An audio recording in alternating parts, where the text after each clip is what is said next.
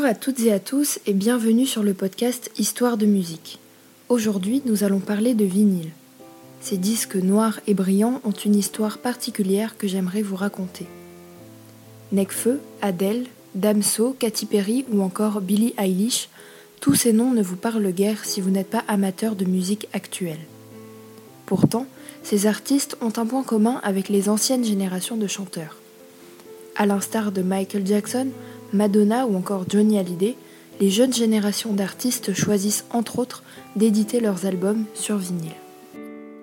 Un vinyle, aussi appelé disque micro-sillon, est un disque de 30 ou 17,5 cm de diamètre que l'on appelle respectivement 33 ou 45 tours car ils font 33 et 45 tours par minute.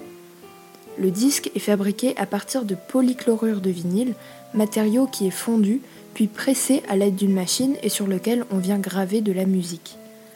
Le vinyle apparaît dans les années 40 et est toujours utilisé de nos jours. Comment est né et fabriqué le vinyle et comment expliquer que ce dernier fasse l'objet d'un succès commercial qui perdure malgré l'avènement d'Internet? Le vinyle est officieusement apparu en 1888. À cette date, Émile Berliner crée le gramophone. Cet instrument permet d'amplifier la musique provenant d'un disque posé lui-même sur un tourne-disque. Mais à l'époque, les disques n'étaient pas en vinyle. Il proposait des pistes d'écoute assez courtes, environ 5 minutes de musique, et de plus, la musique enregistrée était essentiellement de la musique classique. 1948 marque l'invention par la maison de disques Columbia du disque micro-sillon, ce qu'on appelle aujourd'hui le vinyle. Le disque vinyle se décline en plusieurs formats, 33, 45 ou 16 tours par minute. Pour vous donner quelques chiffres, dans les années 50 et 60, l'industrie du disque connaît une croissance de 10 à 20%. Selon un rapport produit par Mathieu Texera, élève à l'école supérieure en audiovisuel et son, la production de disques n'a cessé d'augmenter à partir des années 50. En effet, aux États-Unis, la production passe de 200 millions d'exemplaires en 1946 à 600 millions en 1973. Certaines grandes compagnies comme EMI au Royaume-Uni ou RCA Victor et Warner Bros aux États-Unis vont en tirer profit. Car le vinyle devient un objet extrêmement populaire, notamment chez les jeunes baby boomers la reconstruction post-Seconde Guerre mondiale, la croissance économique et l'entrée dans la société de consommation participent de ce succès musical et commercial pour le vinyle. Malheureusement, au début des années 80, les ventes de vinyle régressent au profit du CD, compact disque, créé conjointement par Philips et Sony. Et malheureusement pour le vinyle, les affaires ne vont pas en s'arrangeant dans les années 2000 avec l'arrivée d'Internet et des nouvelles technologies, qui ont été développées notamment par Apple à travers l'iPod, désormais on peut télécharger toute sa musique et l'emmener un peu partout. Cependant, le vinyle n'a pas dit son dernier mot. À partir de 2015, ce dernier fait un retour assez spectaculaire.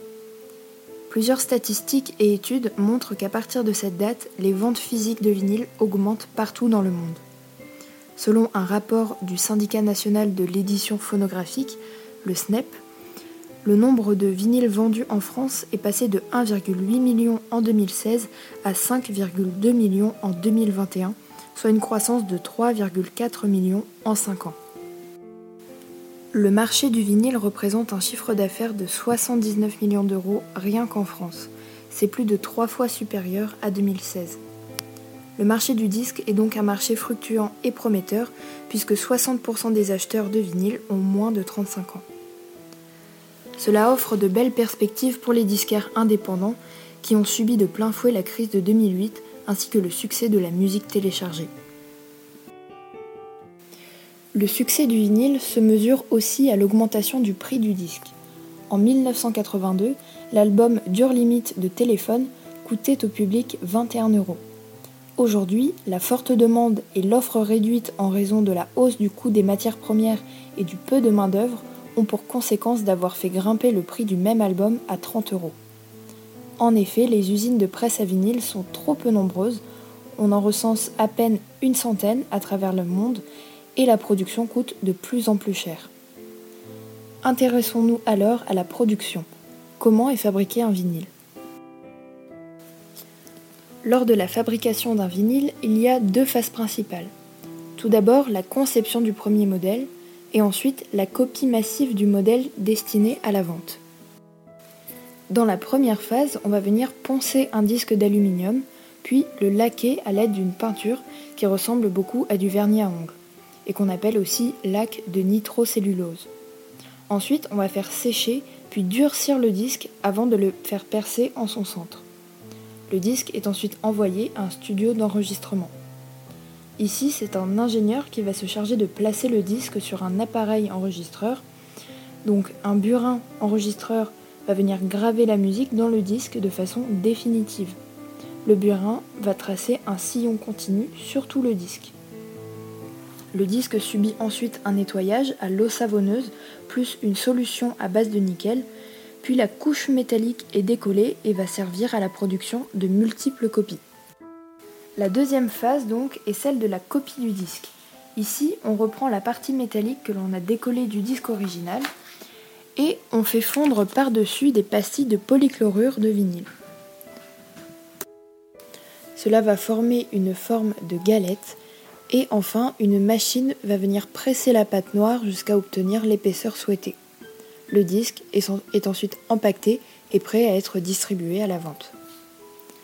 Sans transition, je souhaite maintenant vous informer du Discare Day, euh, cet événement se tient le troisième samedi du mois d'avril, chaque année en France. C'est une journée consacrée à la promotion des disquaires indépendants dans les grandes villes de France et je vous invite à aller y faire un tour.